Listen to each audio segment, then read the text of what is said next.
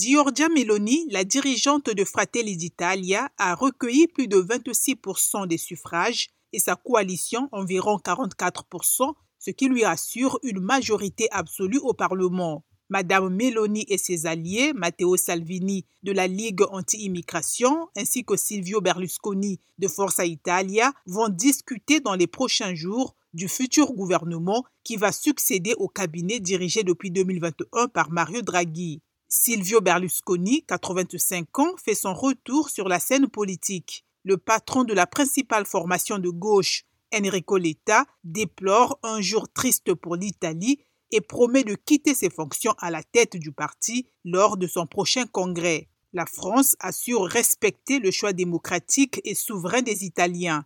Berlin attend de l'Italie qu'elle reste très favorable à l'Europe. Washington se dit impatient de travailler avec le nouveau gouvernement tout en encourageant le respect des droits humains. Moscou dit être prêt à saluer toute force politique capable de dépasser le courant établi plein de haine envers la Russie.